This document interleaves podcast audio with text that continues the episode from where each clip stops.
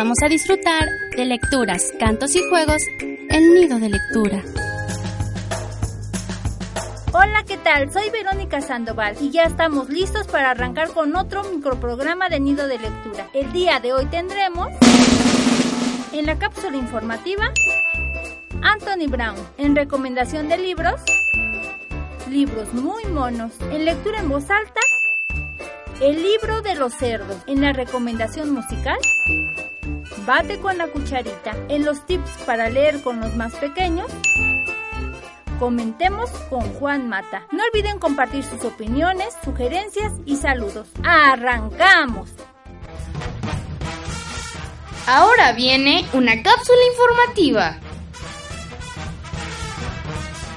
¿Sabías que la primera ilustración de Anthony Brown fueron los diseños de una rata diseccionada que hizo con motivo de una entrevista para entrar a un curso de dibujo médico, donde por cierto no fue aceptado? Su técnica favorita de ilustración es la acuarela, porque además de trabajarla con facilidad, seca rápidamente. Esta técnica la aprendió cuando fue temporalmente dibujante médico. Anthony Brown, artista inglés, estudió diseño gráfico en la Facultad de Leeds y entre la variedad de trabajos donde se desarrolló se encuentra dibujante médico en Manchester durante tres años, maestro a medio tiempo parcial en la Facultad de Artes de Leer y diseñador de tarjetas de felicitación para la galería Gordon Fraser. El primer gorila que recuerda haber dibujado fue con motivo de una tarjeta de cumpleaños que mostraba a un gorila muy enojado sujetando un oso de peluche y de alguna manera ha venido repitiendo esa idea desde entonces. ¡Qué mono! ¿No lo creen?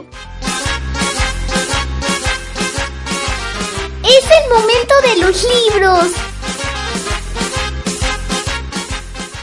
El día de hoy les traigo unos libros muy monos. Todos los libros están editados por el Fondo de Cultura Económica, todos ellos con autoría de ilustración y escritura de Anthony Brown. El primero, Me gustan los libros, con la etiqueta de color verde que es para los más pequeños y pertenece a nuestra guía de libros infantil y juvenil del año 2013. En este libro de Me gustan los libros podemos encontrar una gran variedad de por qué nos gustarían los libros, como por ejemplo que nos gusta por las historias, porque son cuadernos para colorear, porque son libros gordos, porque son libros flacos, nos gustan los libros de dinosaurios, tal vez los de monstruos. Recuerda, me gustan los libros del Fondo de Cultura Económica. El segundo libro, Mi hermano. Este libro nos habla sobre la experiencia de un pequeño niño y cómo es como ve a su hermano, que lo ve siendo muy grande, que tiene unas orejas extraordinarias, que se viste de manera fenomenal, que lleva zapatos magníficos, que es un buen deportista, que tiene muchas aptitudes. Ven a descubrir el libro de mi hermano con la etiqueta de color verde para los más pequeños. Y por último, con la etiqueta de color rosa, les traigo Willy y Hugo. ¿Qué pasa cuando te sientes solo? ¿Qué pasa cuando crees que todo mundo te molesta? O tal vez así, así ocurre. Pero si un día encuentras a alguien que es igual a ti, no físicamente, pero que se siente solo igual que tú, pero además de todo eso te puede defender, qué increíble, ¿no? Willy y Hugo con la etiqueta de color rosa de la guía de libros recomendada del año 2000. Ven y conoce esta maravillosa obra de Anthony Brown. Editorial Fondo de Cultura Económica. El libro de los cerdos, de Anthony Brown. El señor de la cerda vivía con sus dos hijos, Juan y Simón, en una casa bonita, con un bonito jardín y un bonito coche en una bonita cochera. En la casa estaba su esposa.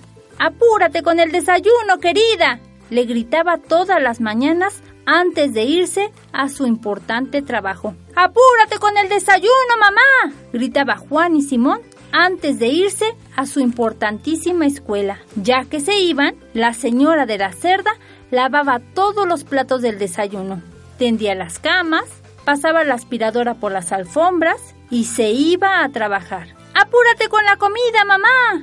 gritaban los niños todas las tardes cuando regresaban a casa de su importantísima escuela. ¡Vieja, apúrate con la comida!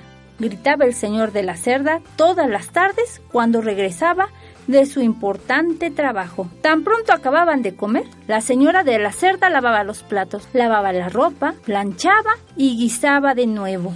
Una tarde, cuando los muchachos regresaron a casa, no hubo nadie que los recibiera. ¿Dónde está mamá? preguntó el señor de la cerda cuando regresó a casa. No la encontraron por ninguna parte. Sobre la mesa encontraron un sobre.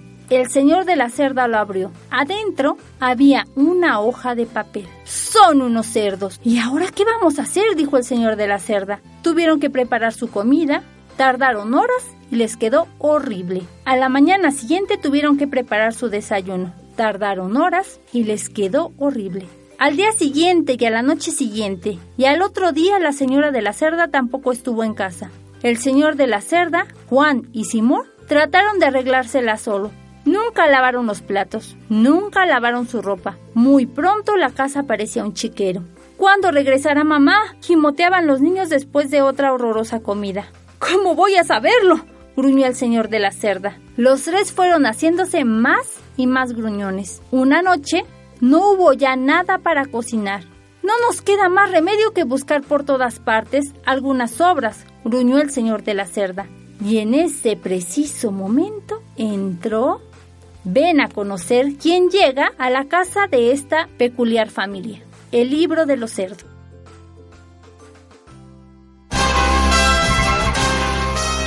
Tipsitos para leer con los más pequeños.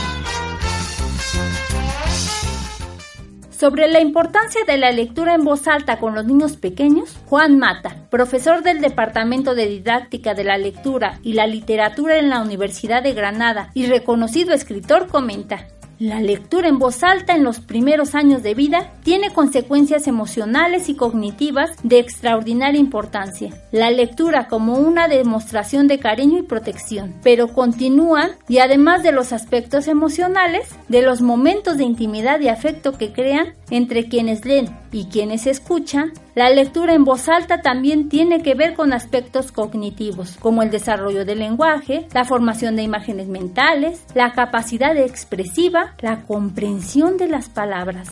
Y bien, ¿Alguna vez pensaron que la palabra escrita tuviera tantas buenas razones para proyectarla? ¿Qué esperan? Todos a leer, no importa cómo y dónde. Lo importante es hacerlo y compartir esa lectura con alguien más. Así, además de ayudar al desarrollo de un montón de cosas, nos complementamos con este vínculo de afecto y cariño.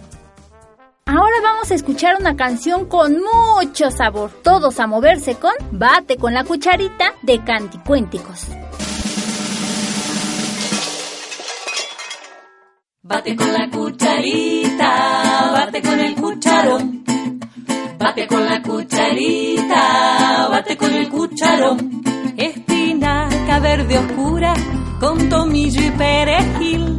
Verde clara tu mirada, menta fresca del jardín.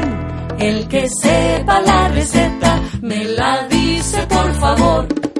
Por más que le agregue sal, siempre le falta sabor.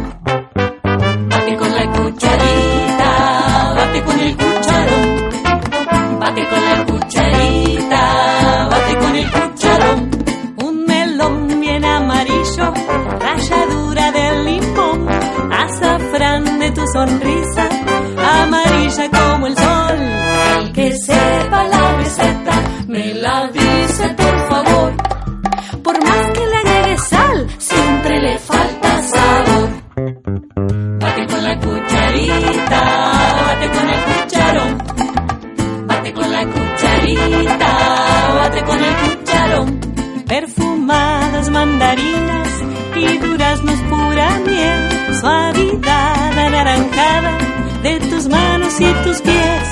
El que sepa la receta, me la dice por favor. Por más que le agregue sal, siempre le falta sabor. Bate con la cucharita, bate con el cucharón. Bate con la cucharita, bate con el cucharón. Un tomate rojo, rojo y frutillas de estación. Roja, roja, una ciruela en tu boca maduró.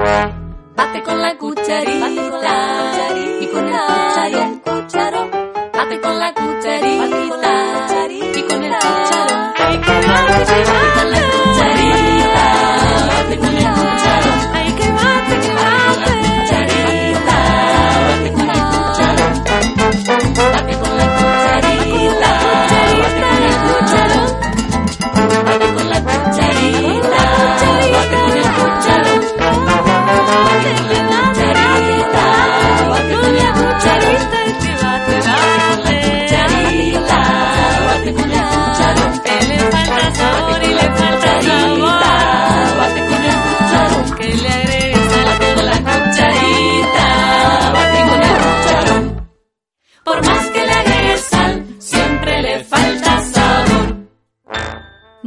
dentro de ocho días escuchar a Nati y Emiliano en Lecturas del Carrusel. Y también no olviden compartir sus opiniones, sugerencias y saludos en las redes sociales de IBI México. Por cierto, saludos a todas las maestras del Estado de México que vinieron a visitarnos. Nos escuchamos en 15 días. ¡Chao!